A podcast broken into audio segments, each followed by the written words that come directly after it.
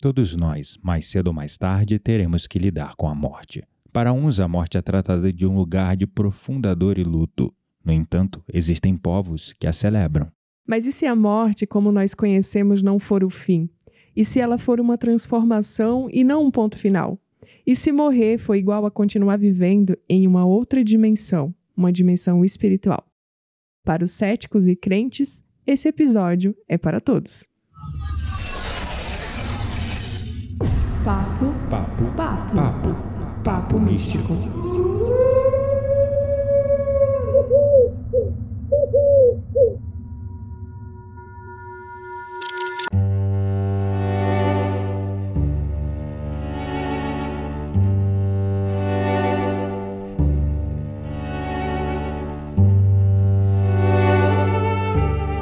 nome é Gabriel Menezes. E quando pequeno eu me senti culpado por não ter conseguido chorar pela morte da minha tia-mãe.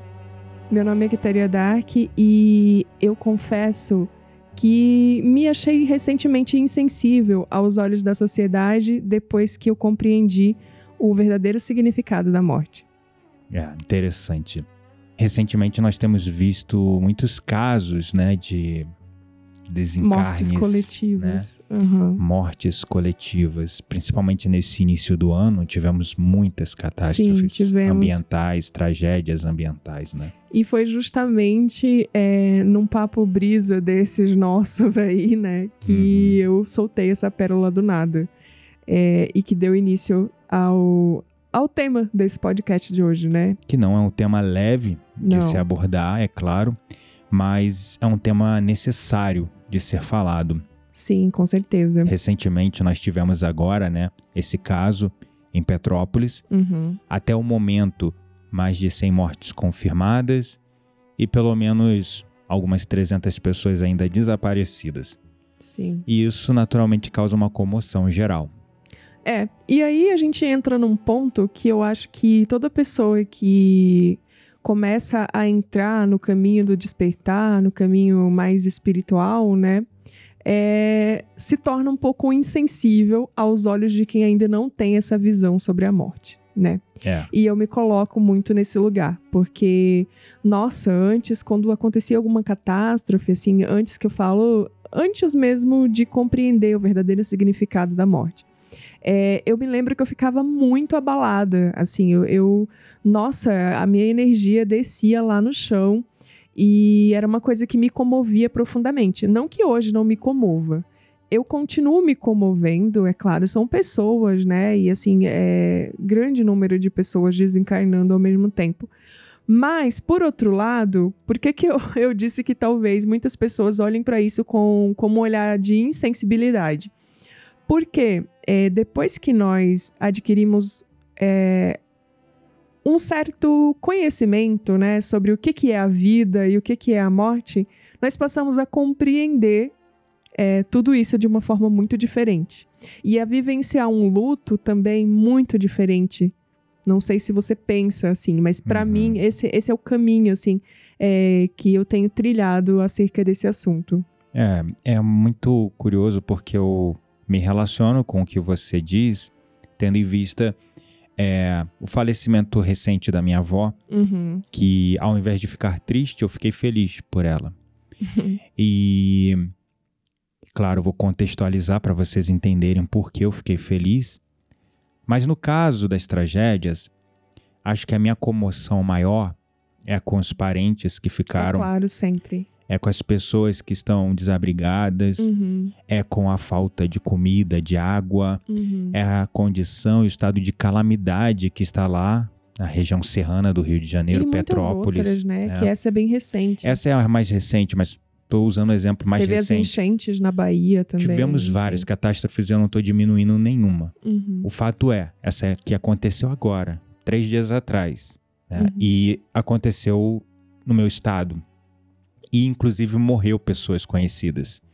Assim, conhecidas de vista, Uhum. mas que eu já tive a experiência de conversar, de dialogar, nada muito íntimo, mas é Uhum. aquilo, caramba.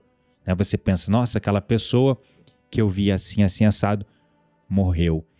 Então, eu fico com. É, eu não fico com a energia baixa, eu não tô com a vibração baixa, mas eu fico comovido no sentido de pensar como eu posso ajudar, Uhum. como eu posso trazer um pouco de alento para aqueles Uhum. que estão sofrendo a morte dos que foram. Sim. Mas é essa minha comoção. A compreensão da, da morte nessa visão espiritual que a gente vai elocubrar e desenvolver um pouco mais, é, não me traz mais tristeza a respeito da morte, inclusive de pessoas muito próximas. Uhum. Pessoas como a minha avó, que é, foi a minha mãe. Como eu citei no, no início desse episódio, quando eu era pequeno, eu tinha uma tia, tia de primeiro grau, irmã colada da minha mãe, Uhum. a tia Velise. E a tia Velise foi a minha babá, assim, cuidou de mim desde pequenininho. Uhum. Minha mãe trabalhava e era a minha tia Velise que cuidava de mim. Trocou minha, minha fralda, me ensinou a andar, me ensinou a falar. Foi uma tia-mãe. Uhum. A palavra é essa, tia-mãe. Ela desenvolveu uma doença. Eu só me lembro o nome, mas eu não sei exatamente que doença é essa. Uhum. É uma tal de púrpura. É alguma doença autoimune que dá no Nossa. sangue. E ela já estava desenganada pela medicina Uhum. ela já estava com a sentença de morte, entre aspas, assinada. E nós já, távamos, já estávamos ali aguardando, né? Isso. A morte dela, é, ela estava em tratamento, embora desenganada em tratamento, talvez para dar uma sobrevida ou uma qualidade de vida melhor. Uhum. Ela não ficou acamada, nada do tipo. Mas ela faleceu jovem, com a minha idade que eu tenho hoje. Uhum. 35 para 36. E foi muito repentino. Eu me lembro que eu era pequeno e a gente acordou num belo final de semana, era tipo um sábado, e a minha tia Velise acordava sempre cedo. Uhum. Eu devia ter meus 12 anos de idade, algo do tipo. 12, 10, eu não lembro agora exatamente a minha idade, mas eu me lembro assim claramente do que aconteceu. E ela não levantou da cama. Todo mundo achou estranha. Uhum. Estranho ela não ter levantado da Sim. cama. Ela era sempre a primeira a levantar. Ela ia lá preparar café da manhã. Ela era muito ativa Uhum. e ela não levantou. A minha avó foi, entrou no quarto e tentou acordar ela. E ela não acordava. Uhum. Já bateu o desespero na minha avó. Minha avó começou a gritar: Velise não está acordando, chamem a ambulância. Uhum. E no meio daquela coisa, entra minha mãe, a minha outra tia, a tia Wanda, que você conheceu, esteve no nosso Sim. casamento, Uhum. entra lá na equação e é, não deixa a gente entrar no quarto. E começa Uhum. aquela coisa, sabe? Aquela coisa. E até hoje eu não sei se ela morreu de fato ali no quarto ou ela morreu no hospital. Uhum. Eu sei que é, foi um baque, uma Sim, porrada violenta para a família toda. claro. Todo mundo aos prantos chorando e eu não conseguia chorar. Você tava em choque. Eu não sei, eu não conseguia chorar.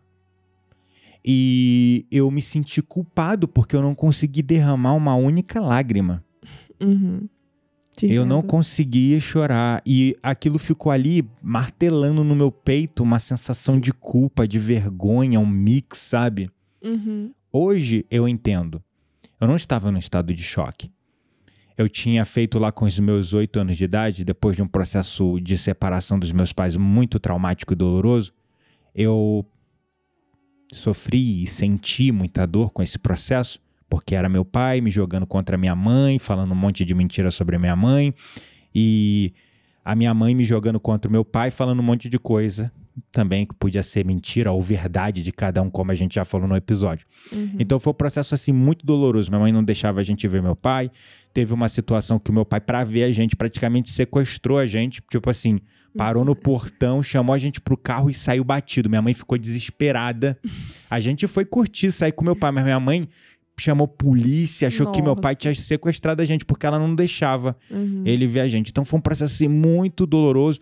Era numa época que a separação de pais ainda não era comum. Uhum. Então ainda eu ficava sendo tratado como tadinho, peninha, ah, coitadinho na escola, ah, os pais dele eram separados.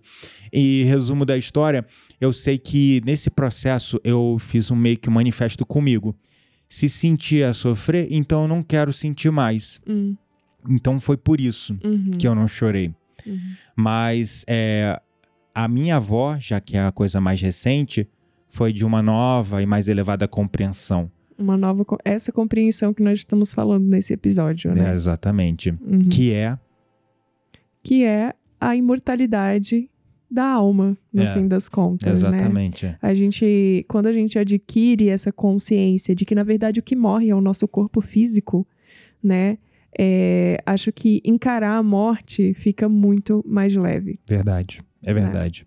E é curioso porque a minha avó, é, ela estava sofrendo já, né? Sofrendo Uhum. muito. Ela estava com Alzheimer, teve AVC, ela já não conseguia tomar banho sozinha, sempre foi uma mulher muito ativa. Trabalhou desde jovem. Ela criou cinco filhos sozinha quando meu avô morreu de câncer. Uhum. E ela teve que trabalhar e criar os filhos sozinha. Então foi um processo assim, uma guerreira, nunca parava. Minha avó não parava nenhum momento, nem um segundo. e ver ela naquela condição, eu sabia que ela estava sofrendo, sabe? Sim, Perdendo a memória, é, trocando nome sim. e também não conseguindo mais se locomover, ter a mobilidade que ela tinha. E eu me lembro que na noite que ela. Lembra quando, quando ela faleceu? Uhum. que a minha mãe mandou uma mensagem pra A você gente estava fora do país. porque ela não sabia como eu iria lidar. Nessa Sim. noite que a minha avó faleceu, eu tive um sonho com ela Uhum. e ela veio pra mim, tipo, como se ela eu, eu, na hora no sonho era muito claro, era muito real, era como se ela tivesse vindo assim, ela tivesse num lugar de dúvida, sabe? Não sei se Não eu sei vou, se eu porque ainda vou. não me despedi de você. Exatamente, eu não sei se eu vou, eu não sei se você tá bem pra eu ir.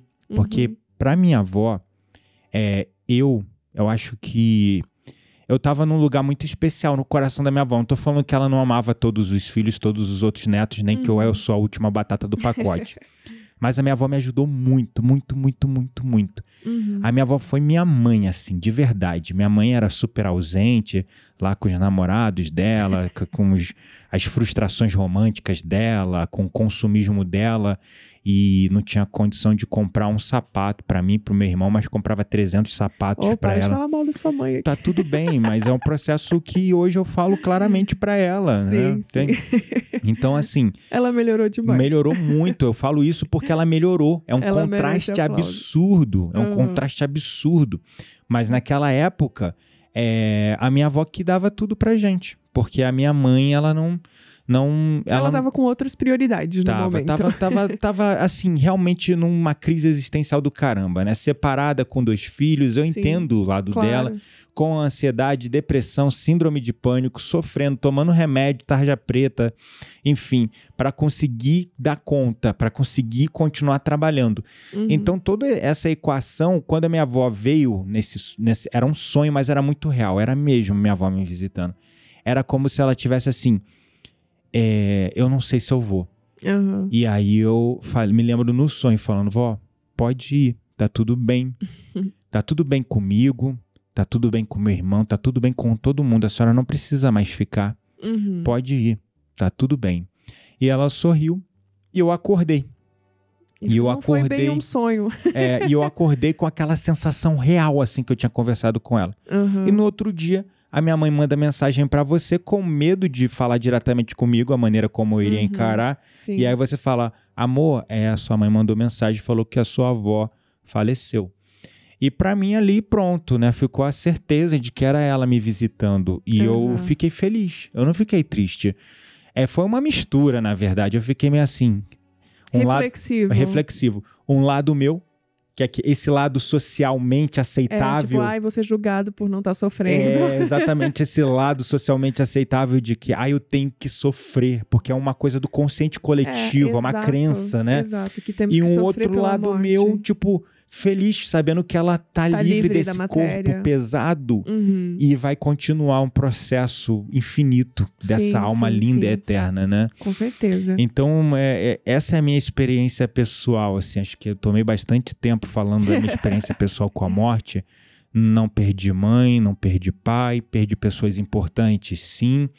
É, hoje, é com você, por exemplo, eu tenho medo da morte, tanto a minha quanto a sua, Porque, embora a gente saiba que é um até logo, não é um Sim. adeus, não é um. Não sei se a gente vai se ver, é um até logo. Uhum. É só de pensar, por exemplo, final de semana você não quer ir lá no negócio do ayahuasca comigo. E.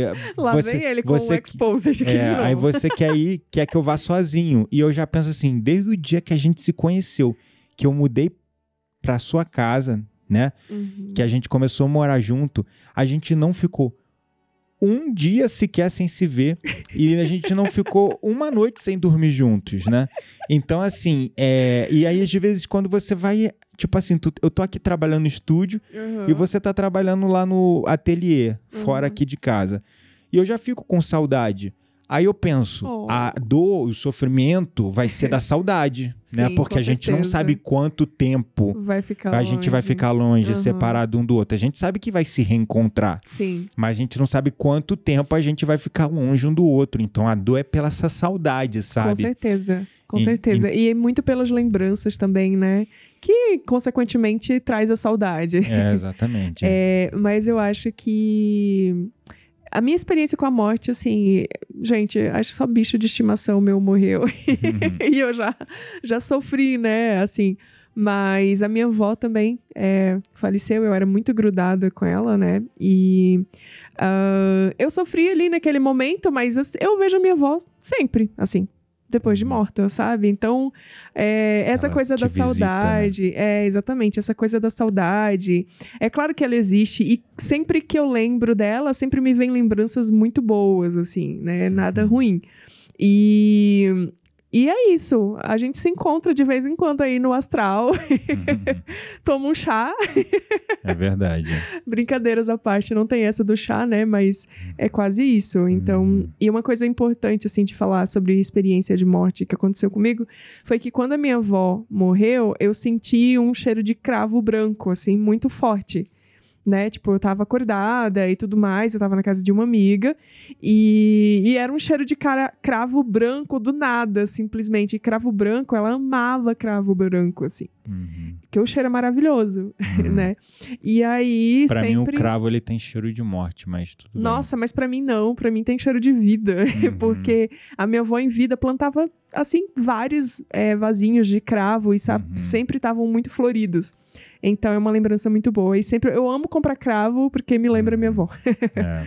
Mas enfim, é, a gente tá falando de morte de um local de muita dor, né, e tal, mas existem povos que inclusive Celebram. celebram a morte. Mas eu acho legal da gente ter falado nossas experiências pessoais, porque assim é, já nos coloca nesse, nessa vitrine, nesse lugar, tipo, que, olha só, é, até aqui o que Uhum. estamos falando da morte é sobre a nossa experiência pessoal. Sim. A gente não teve a morte de uma forma trágica. Uhum. é, Sim, de um parente. A da minha avó foi trágica porque ela caiu no banheiro, quebrou a bacia e no processo de fazer a cirurgia que ela faleceu. Ah. Uhum. Mas assim, é... E a minha tia também, né? Que não acordou. Sim, e até sim. hoje eu não sei se ela morreu no quarto ou se ela morreu no hospital. E depois, quem ficou no quarto, aonde ela faleceu, foi eu e meu irmão, né? Hum. Então, assim, que antes a gente dormia no quarto com a minha mãe. Aí quando minha tia Entendi. faleceu, a gente foi pro quarto da minha tia. Uhum. Enfim, aí eu ficava meio noiado, assim. Quando era pequeno, eu não entendia essas coisas, né? Uhum. Eu tinha medo de espíritos, de fantasmas, hoje eu não tenho medo de nada, né? São nossos amigos, nossos irmãos, alguns nem tanto amigos, mas enfim. Sempre irmãos, É, nem tanto sempre amigos, irmãos, né? é. Mas sempre irmãos. mas enfim, então é legal a gente falar, porque com certeza alguém que teve a morte, por exemplo, de um pai, de uma mãe, na qual a pessoa era muito colada, muito grudada, é, ou a, a, a- a morte de um parente de uma forma muito trágica, é, e você tá sentindo essa dor, tá tudo bem, tá? Uhum. É, a gente não tá querendo comparar, Diminuir a dor de diminuir ninguém. a dor de ninguém, a gente não tá querendo comparar a nossa dor com a dor de ninguém, até porque, para o meu ponto de vista, é, apesar dessas pessoas terem sido muito importantes para mim, foram mesmo importantes para mim, era uma figura materna e foram é, pessoas importantíssimas para mim. É a forma como eu encarei a morte delas não foi de um lugar de profunda dor, Uhum, né? E luto, E né? luto. Foi um Uhum. local hum, diferente e tá tudo bem. Cada um tem uma forma de processar a dor. Uhum, Mas a gente quer trazer uma ótica diferente hoje, né? Com certeza. Porque a maioria das pessoas elas temem a morte. E por que elas temem a morte? A morte delas mesmas e a morte dos seus entes queridos. Porque é, muitas não têm essa visão Essa espiritual, consciência, essa né? consciência espiritual mais ampliada acerca da vida e da morte, né? Uhum. A nossa visão, e se vocês permitem compartilhar com vocês, é a visão do contínuo eterno espaço de vida. Essa Exato. vida que não é, é, é uma etapa, é uma fase. Exato. Ela não é o fim, né? Ela Sim. acabou, você continua nesse jogo cósmico da evolução. Exato, e, e as cartas de Cristo falam muito sobre isso, né? Sobre a importância de nós pararmos de sofrer pela morte, pois, como você disse, ela não é o fim. É, exatamente. Tem uma ela parte... é o começo, né? É. Também. A morte é um começo, porque para ter vida precisa ter morte, né? Por Exatamente. mais é, paradoxal que possa parecer, é Hum. isso, né? Exatamente. E né, eu não lembro agora se é a carta 6 ou 7, mas a consciência crística nas cartas de Cristo fala é, que nós devemos parar é, de celebrar, de celebrar não, de, digamos, Sofrer? sofrer com a Uhum. morte do Cristo, né? Ah, Ele sim. veio para trazer uma mensagem de vida e de amor, e não de morte. Sim. Ele fala: me pregaram numa cruz e hoje é, eu estou em- espalhado em cruzes, em templos, numa foto do meu Numa sofrimento. Mas quando eu morri, foi uma libertação maravilhosa. Ele fala assim, né? Sim, Foi uma libertação maravilhosa. com certeza. E eu não fiquei triste, eu fiquei feliz. É, acho que a Igreja Católica tem muito isso, né, de colocar o, o Jesus crucificado, mas é mais como um símbolo é, do que ele fez por nós. Sim, Né? Tipo, certo. tem mas essa- esse, existe, a, existe essa simbologia, ela é importante, né? Uhum. o que Jesus fez por nós. É, no final, é, isso é importante, é uma mensagem, Uhum. mas isso também propagou durante dois mil anos um culto ao sofrimento e à morte. Uhum. a dor pela morte, né? Porque Uhum. a gente tem várias datas, né? Tem lá é, a Páscoa, Sim, a sexta-feira da a paixão, né, que celebra o dia que Jesus Cristo morreu. Exatamente. E tem pessoas Inclusive, tá, res- tá- estamos gravando esse episódio perto. perto Assim, vamos período. entrar na quaresma agora, né? Exatamente. Então, assim, é claro, tem esse símbolo importante do sacrifício que ele fez. No final, ele também fala: Eu não vim para me sacrificar, eu vim para trazer uma mensagem de vida e de amor, e a minha morte foi uma libertação maravilhosa. Então, uhum, E eu já estava preparado para isso. uhum, Já estava, uhum. É, já estava Sim, preparado. inteiro, né, eu já estava e já estava esperando isso, né? Uhum, Então não uhum. foi no final não foi um, nem isso foi, nem um sacrifício foi. Foi o, foi a etapa, um processo necessário para que ele desencarnasse aqui desse mundo Uhum. e seguisse deixando uma mensagem de amor e de vida. Mas essa coisa de, de- de a gente ter essa visão contínua do Cristo sofrendo foi imprimindo no consciente coletivo essa coisa da morte, da tristeza, da dor. Morte é sempre, igual a né? dor, né? Também. uhum. Exatamente. Então é disso que ele fala. Acho que é a carta 6 ou 7, eu não lembro agora, não é- são, são 9 ou 10 cartas, né? Que ele fala que nós não, não podemos mais. é, devemos parar de sofrer pela Celebrar o morte. sofrimento, E né? celebrar o sofrimento, né? Nós Uhum. temos que celebrar a vida e encarar a morte como uma etapa, Uhum. né? Uma etapa da vida Uma natural. etapa necessária, né? É. Ao ciclo da evolução, no fim das É. contas. E na visão do espiritismo, né, tem É essa coisa isso, também, né, que, sim. por exemplo, é, os nossos irmãos mais qualificados que fazem o resgate Uhum. é, dos desencarnados quando fazem a passagem, dependendo da situação, se é uma situação traumática, se é uma situação muito dolorosa, é, eles meio que magnetizam, é, magnetizam a, a consciência, o espírito Isso. da pessoa por pelo menos três dias até que passe Isso aquela coisa do Depois da sofrimento morte, né? para É. que a, é, o espírito consiga se desapegar daqui da, Do sofrimento do também das sofrimento das pessoas, pessoas e desapegar do corpo, desapegar daqui da, da- do, do mundo para ir para as colônias, né? Da 3D. É, e outra coisa também importante quando a gente fala de morte repentina, pessoal, é que muita gente acha que ah, é, quando a morte é repentina ou muito trágica, assim, as pessoas sentem dor, né? Tipo, sofrimento e tudo mais. E se é uma, uma pessoa que tá ali no caminho é, do bem, normalmente elas são, abre aspas aqui para a palavra, desligadas antes de Isso. verem qualquer coisa, né? É. Por exemplo, antes de verem, sei lá, é, cenas muito fortes, né, acontecendo com o corpo delas, por exemplo. Uhum. E é engraçado porque, assim, é, a gente falando disso, a gente, a gente entra um pouco no- na questão das EQNs, né, que é as experiências de quase morte, Uhum. em que eu nunca tive uma EQN, né, uma experiência de quase morte, mas é, eu posso dizer com uma certa autoridade que eu sei como é morrer. Uhum. Meio estranho falar isso aqui nesse podcast, né? Uhum. Mas nesse episódio. Mas é... por quê? Porque em algumas das minhas é, visões, viagens astrais, eu acessei memórias de outras vidas em que eu morria. E uma dessas visões, eu morria com uma flecha. Eu era uma guerreira, sei lá, em algum tempo remoto. E eu morria com uma flecha bem no meio do coração. E, gente, eu não sei nem descrever pra vocês como é libertador. Assim, é como foi, né? Uhum. na, naquela vida, porque. Ok, veio uma flecha e parou no meu coração, mas assim, a sensação é tipo respirar. Assim, é respirei e saí do meu corpo, sabe? E leve, né? Muito leve, Sem extremamente peso, sem leve, dor. sem peso, sem dor, leve.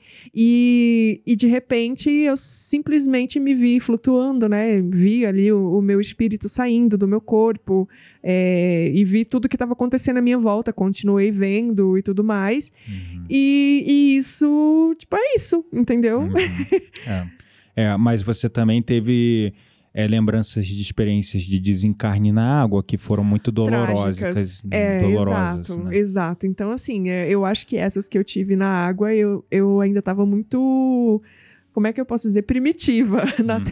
na minha evolução, eu acredito, tá? Até Uhum. porque é, eram lembran são lembranças, ainda tenho, né? é, sonhos com, é, e com você é traumatizada com água até com hoje. a água, exato. Então, é, eu acordo sempre como se eu estivesse me afogando. Uhum. E é desesperador. Mas assim, entenda que naquele momento eu ainda não morri, né? Uhum. Eu tenho a lembrança do antes da morte. Uhum. Mas quando eu falei sobre a flecha no coração, né? Foi é o momento exato que o espírito sai do corpo. Hum, Que é dado como morte. Ah, Esse momento uhum. não é doloroso. Ah, então nas memórias de sofrimento com a morte foi o processo o de estar processo afogando. de, de se afogar. Ou seja, antes de você desencarnar. antes de desencarnar. Então a Isso memória é de dor doloroso. é, é daí. Exato. Mas dessa experiência que você teve também mais clara a memória do desencarne, que é depois do, do, do ato ali. Exato, que foi essa da flecha, foi assim, muito libertador e muito sutil. Uhum. É, acho que a palavra é essa, sutileza. O processo, o momento exato que o, o espírito sai do corpo é muito sutil, Uhum, uhum. sabe? Então, é assim. incrível. É interessante, né? E quando você para para ver essa questão né, da, do desencarne dos, dos nossos irmãos, magnetizando o espírito para ele ficar Uhum. É um inconsciente, né? ele ficar inconsciente até que passe toda aquela onda de sofrimento dos parentes, dos entes queridos, do consciente coletivo, para que ele possa desapegar-se e seguir Uhum. é, de forma mais leve.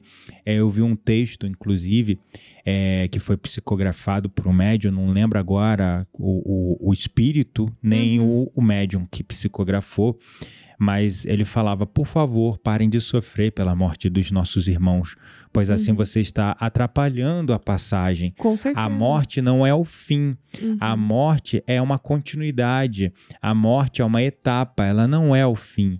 Quando você sofre por alguém que parte, você impede com que esse espírito faça a passagem de forma mais leve. Exato. E é por isso que existem várias tradições que Sim. celebram a morte ao invés de fazer aquela coisa Verdade. de sofrimento, de Sim. dor, né? Você falando isso, eu me lembrei de uma série que a gente assistiu junto, que nem é, nem chegou a hora da roda mística, mas eu me lembrei, que se chama Hotel de Lunar. É, Você se lembra? lembro. Era muito assim, é um hotel é, que recebia os recém-mortos, digamos assim. E nesse hotel, é, os mortos eram super bem tratados, né? É. Assim, eles recebiam. É claro, isso é uma ficção. É tem uma ficção, claro. mas assim, eu acho que tem uma parte na série que me lembrou muito esse caminho do meio, assim, né? Hum, A travessia ali do mundo material para o mundo espiritual. é. Tem uma ponte lá que leva não sei quantos dias passando, né? Hum, E aí a pessoa vai esquecendo todas as lembranças da vida dela. é.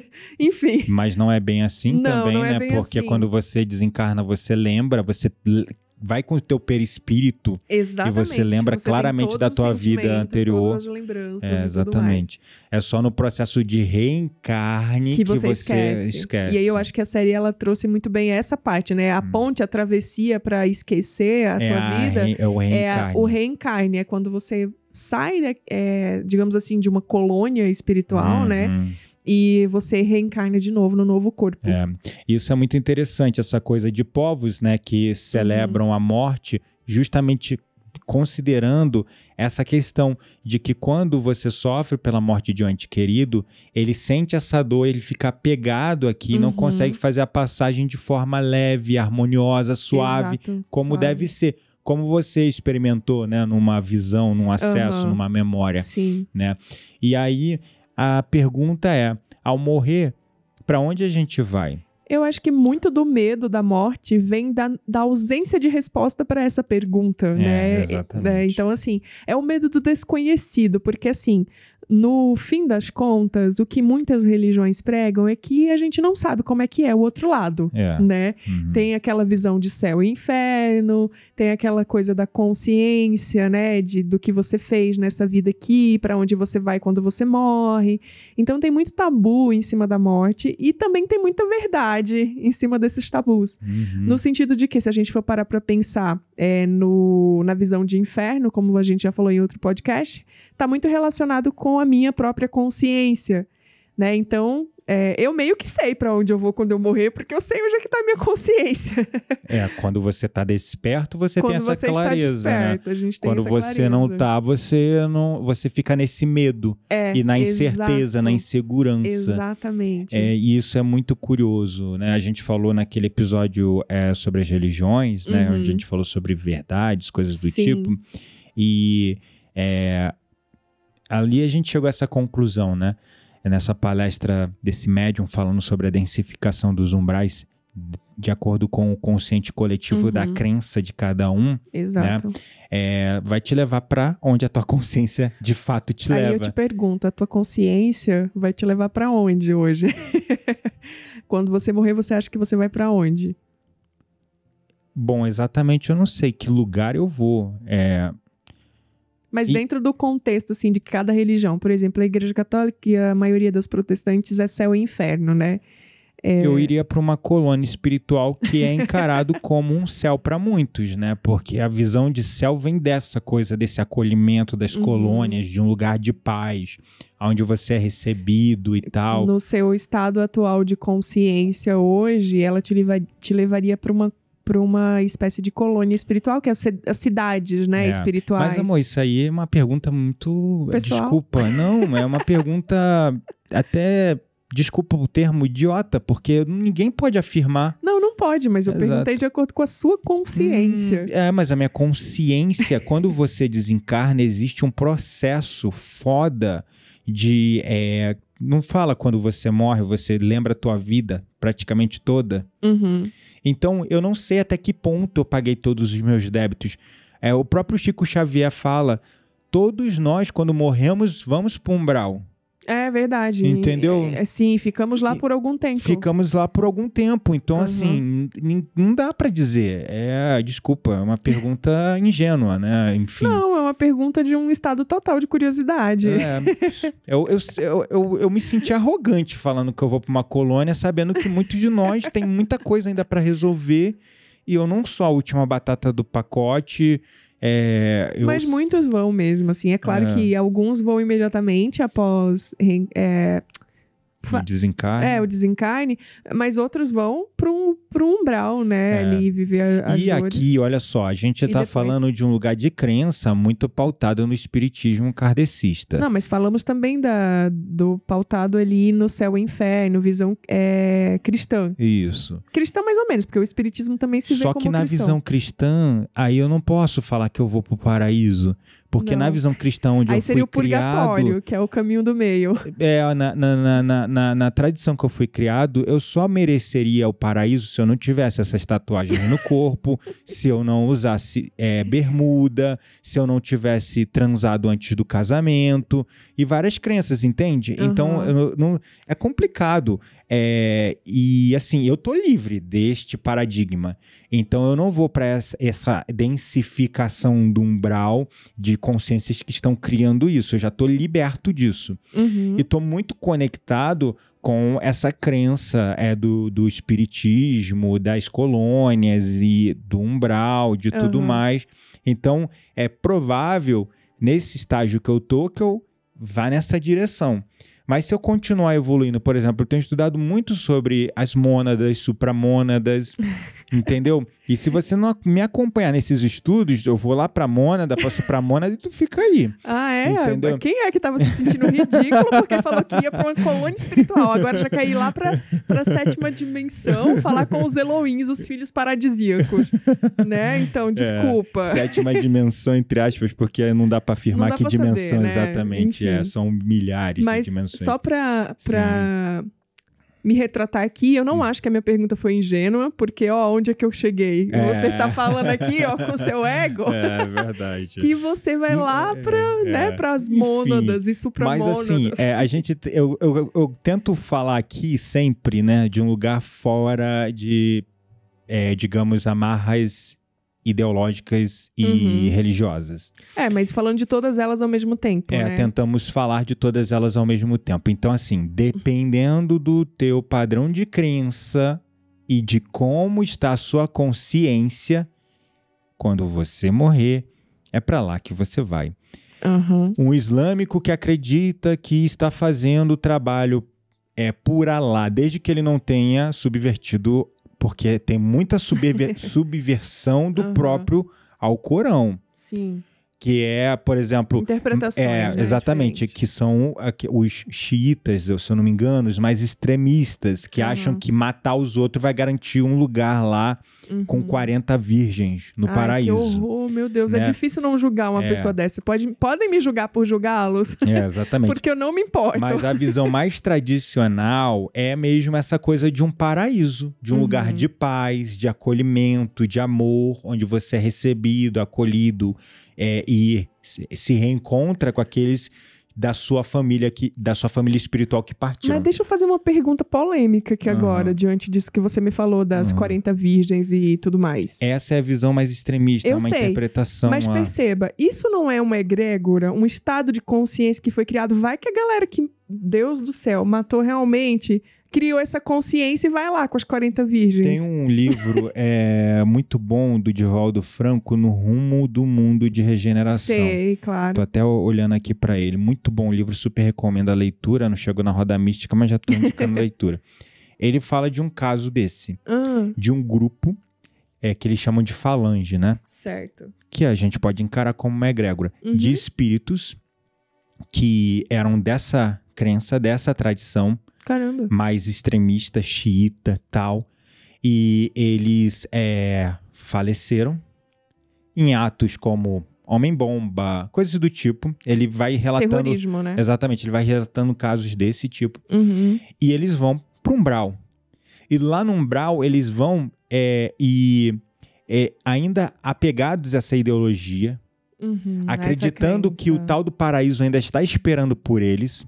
Uhum. Só que ainda existem muitos infiéis que precisam ser mortos para que realmente eles tenham direito a esse paraíso. Então eles vão para um lugar, não vão para esse paraíso lá, supostamente com as 40 virgens. Uhum. Eles vão para um, uma falange, para um, uma parte do umbral densificada por consciências é, similares Uhum. por consciências no mesmo padrão vibracional que cocriam aquele espaço, aquele Sim. lugar, e lá eles ficam como espíritos justiceiros, como é, obsidia, obsessores. Obs obsessores. E Entendeu? aí é o que a gente entra em outro tema, né? Que talvez seja tema para um outro episódio, mas aí eles começam a, a obsediar é, pessoas, né? Exatamente, porque eles 3D ficam tudo obsidiando cristãos, pessoas, porque eles acham que, é, na visão deles lá, desses espíritos que. Eles desencarnaram, precisam eles precisam é, matar, na verdade, qualquer um que não acredite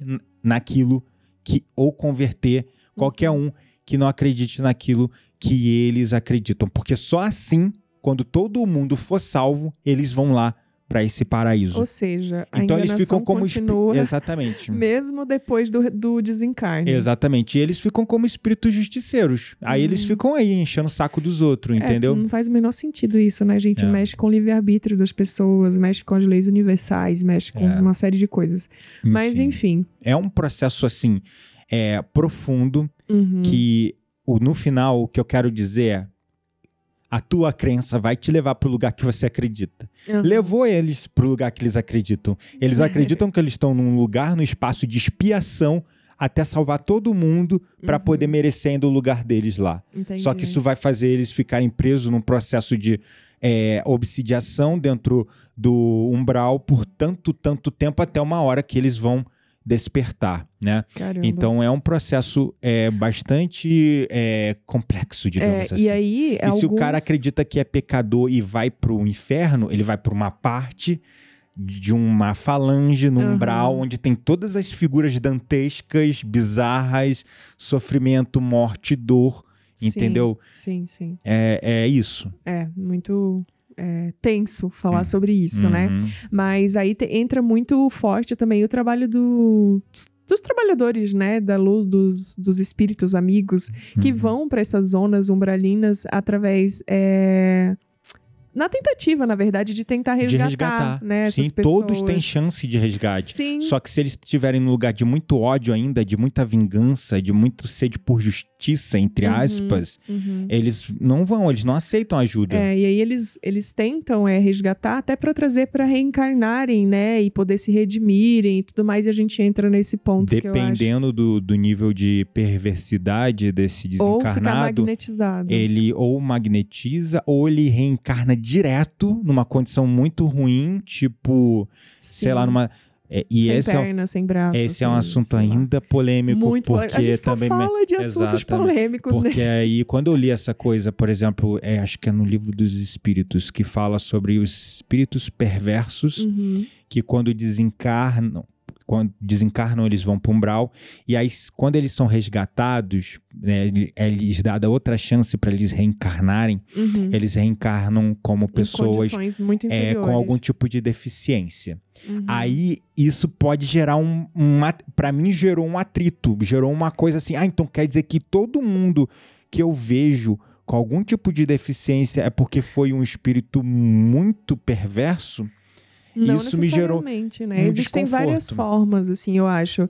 Mas é, tudo é como a pessoa nessa encara. visão, não necessariamente nessa visão, aí eu acho que nem tudo pode ser tratado como doutrina e como uma verdade absoluta. Uhum. Mas nessa visão, de fato, uma pessoa que vem numa condição dessa, ela tem um débito pesado Uhum. para saldar aqui nessa vida e por isso ela vem nessa E condição. muitas eu vejo que entendem muito bem isso, É, né? entender Porque muito rápido, porque elas muito ficam rápido. dependentes, então elas precisam do amor dos outros para poder é, serem É cuidadas. que normalmente você não vê uma pessoa com deficiência mal-humorada reclamando da vida. Tem, mas assim. Tem, mas é- eu, eu não conheço, assim. Eu É. sempre vejo pessoas muito bem, é, digamos assim, esclarecidas, né, com a Uhum. condição. É Uhum. claro, se entendendo como tal, mas é muito, digamos assim.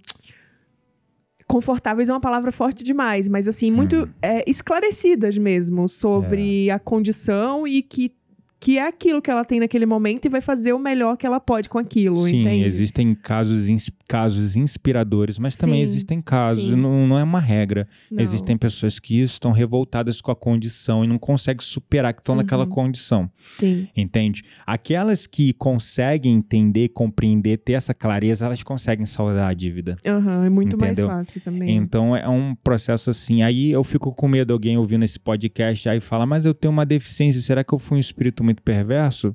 enfim, né? Segundo essa. Não- a gente não tá afirmando é, eu nada. não tô afirmando né? nada, A eu só gente- tô falando o que eu li, o que. E aí a gente vai trazendo conhecimentos de diversas fontes. diversas fontes. E é isso. Se E- você sente como verdade, tudo bem. Se É. você não sente, também apenas descarte, É né? Como a aí. gente sempre fala. É isso aí. De qualquer forma, você está na condição que você se encontra agora para tirar algum aprendizado disso. Sim, todos você nós. tendo sido um espírito perverso na outra vida ou não, você está nessa condição para ter um aprendizado e transformar isso que é dor hoje em superação, em crescimento. Uhum. Há muito tempo atrás eu entrevistei é, um cara, eu esqueci o nome dele agora, é Luiz Carlos, se eu não me engano.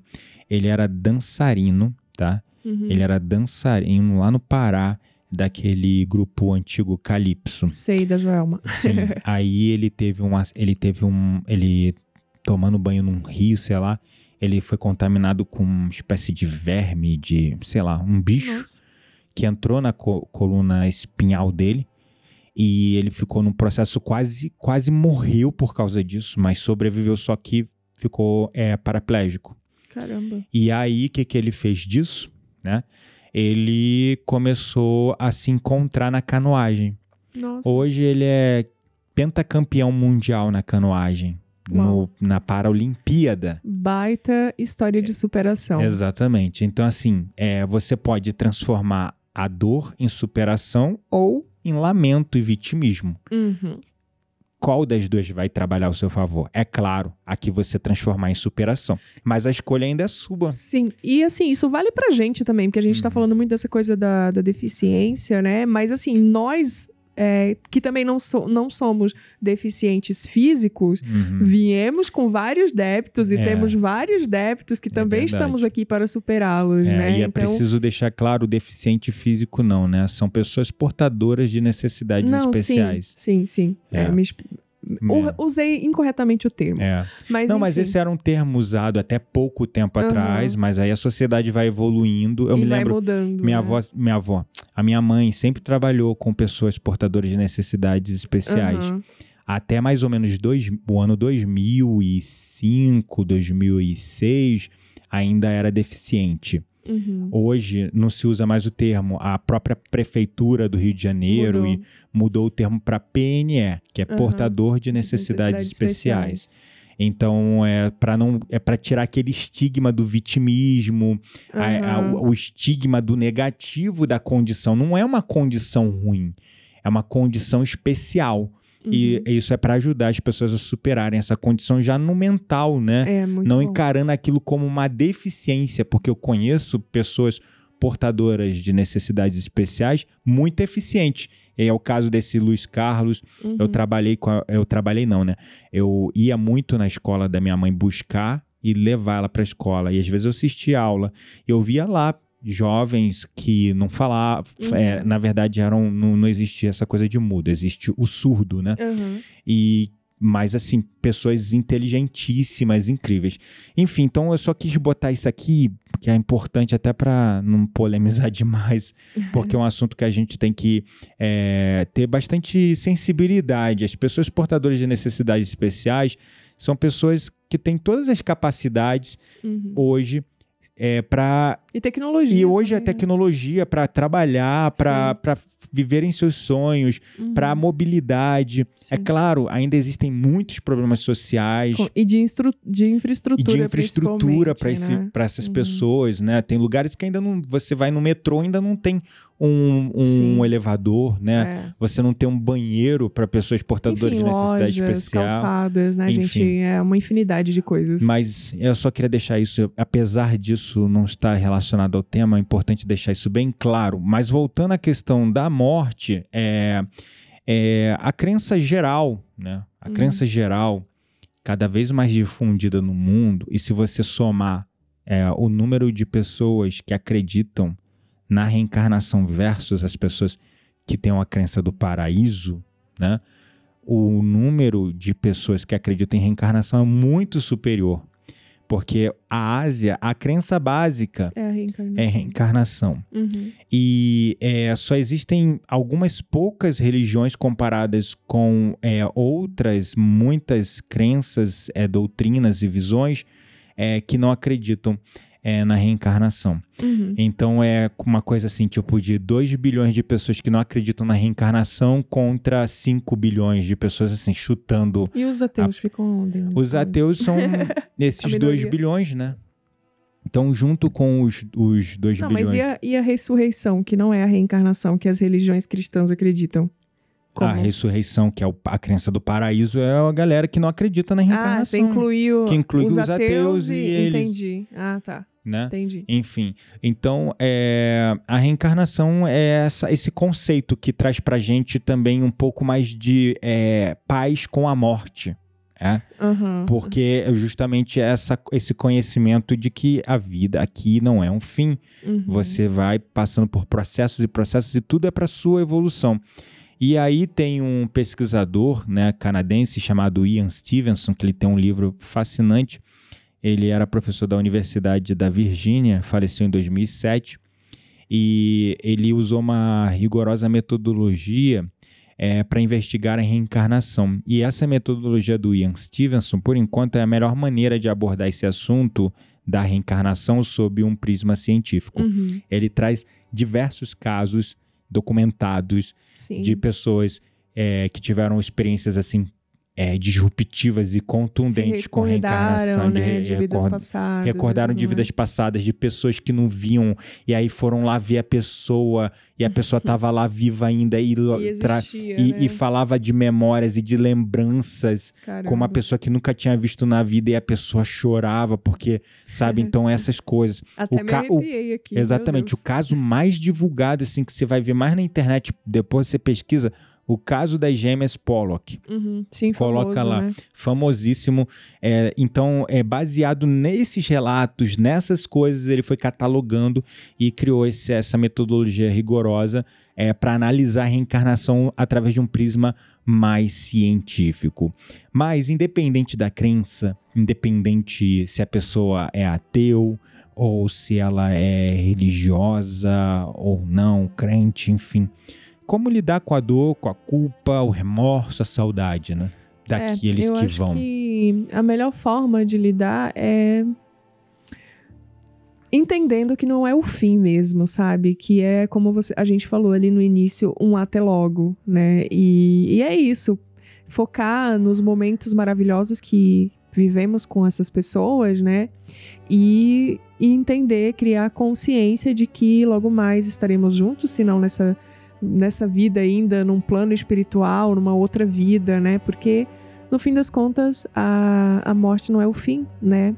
E eu acho que a conclusão mesmo desse episódio para mim, e aí você pode fazer a sua, é sobre a imortalidade da alma, né? E e como nós começamos esse episódio falando, é, quando você cria essa consciência sobre essa imortalidade, encarar a morte fica bem mais leve. É verdade, eu concordo plenamente com isso. Então vamos para nossa roda mística. Vamos para nossa roda mística.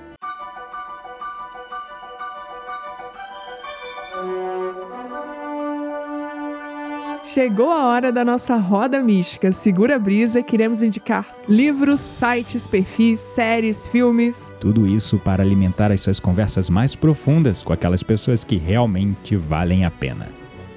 E aí, o que, que você vai indicar pro pessoal hoje na roda mística? Então, como o nosso tema de hoje foi sobre morte, né, e uma nova ótica sobre ela, eu vou indicar um- uma espécie de documentário, É, né, uma- na um Netflix.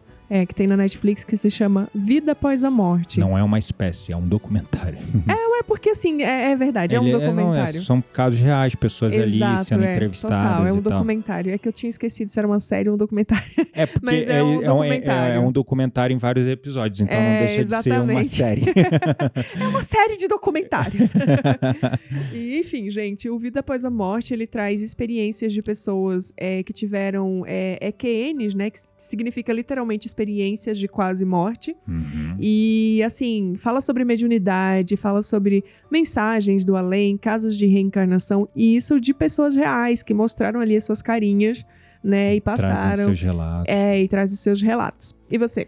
Bom, eu vou indicar é, meu livro A Tiracolo, que virou pra mim um dos principais é, aspectos da minha evolução, que é as cartas de Cristo. Eu já mencionei aqui hoje. sim, falamos dele. Muito bom. É um, é um tratado sobre a consciência, sabe?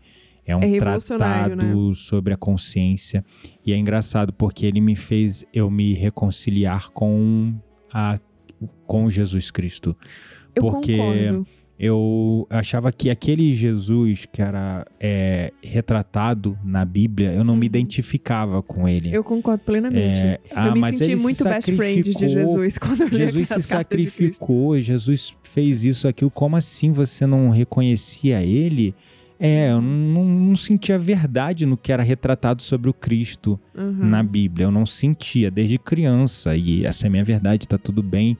Se essa não é a sua, a gente tem que aprender a cada um ficar em paz com a sua verdade. É exatamente. No final, são as nossas consciências se densificando, criando nossas realidades individual. Então, a realidade que eu quero viver é essa. Uhum. E mesmo eu vivendo essa realidade, isso não ameaça a sua realidade e a sua verdade, não. Você pode viver a sua tranquilamente, você vai Exatamente. densificar, você vai fazer o colapso de ondas em partículas e vai transformar essa sua crença numa realidade. Você vai viver essa realidade. Né? É, e tá tudo bem. É, é, essa visão ampla e universalista, ela é muito libertadora, é né? muito Ela nos libertadora. tira desse paradigma dual do conflito e da guerra. Bem e mal, bom, Bom, ruim, certo e errado, religião, não religião, ateu, enfim, É, né, exatamente, gente? Exatamente. E as cartas de Cristo é, é esse tratado. Ele é uma Uhum. reconciliação de todas as crenças, sabe? Sim. E Jesus fala de reencarnação. Ele fala da própria morte dele. E Não, ele fala da vida dele como ser É. humano encarnado na Terra, né? Exatamente. Então, assim, é, para mim também as cartas de Cristo foi muito libertadora e me fez, assim, sentir Jesus muito mais perto do que o Jesus que era pregado é, em outros livros, né? Digamos verdade. assim. Eu senti mesmo como meu brother, sabe? É, Jesus- best friends, meu como eu disse. Brother. Eu super me conectei, assim, muito mais com Jesus depois de ler as cartas de Cristo, com certeza absoluta. É, é maravilhoso. Inclusive, eu tenho no meu canal do YouTube uma sequência com mais de 50 episódios que eu fiz a leitura ao vivo das cartas de Cristo com meditação. Boa. Todo dia de manhã, acho que durante uns quatro meses, mais ou menos, eu faz, fiz- fazia live de segunda a sexta, 10 horas da Verdade. manhã. A gente começava com uma meditação, é, lia, lia um trecho das cartas de Cristo e depois a gente discutia sobre o que Legal. foi lido. Então foi um processo para mim muito maravilhoso e prazeroso para a evolução minha como indivíduo. As cartas de Cristo é essa coisa. E para quem não conhece as cartas de Cristo, ah, como assim carta de Cristo? Jesus mandou uma carta? Aí novamente aquela história, você com a sua crença e eu com a minha, tá tudo bem. As cartas de Cristo tecnicamente é, foram canalizadas por uma médium É que foi durante 40 anos preparada, desprogramada, provada, até ela virar quase nada de ego, Uhum. quase nada de Pra ego receber, né? para receber é, essas cartas. E ela virou tão nada de ego que, inclusive, a forma como foi distribuída as cartas foi com e-mail nome dela, anônimo, né? foi e-mail anônimo.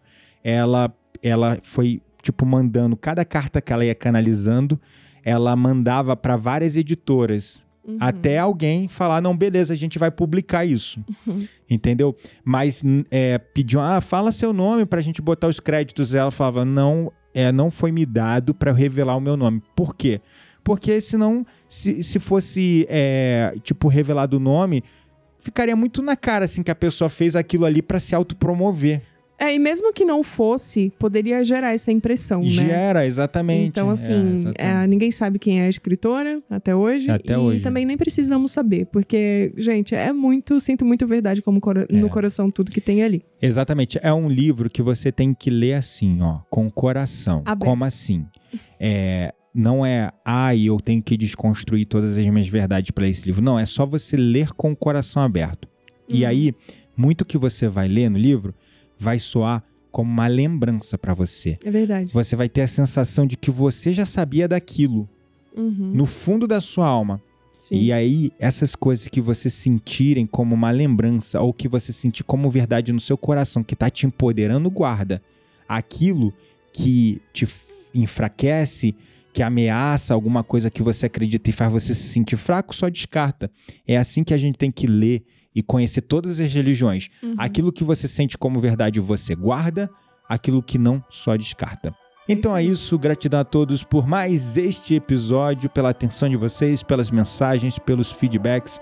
Um grande beijo no coração de vocês. Até mais. Até mais, pessoal. Fiquem em paz.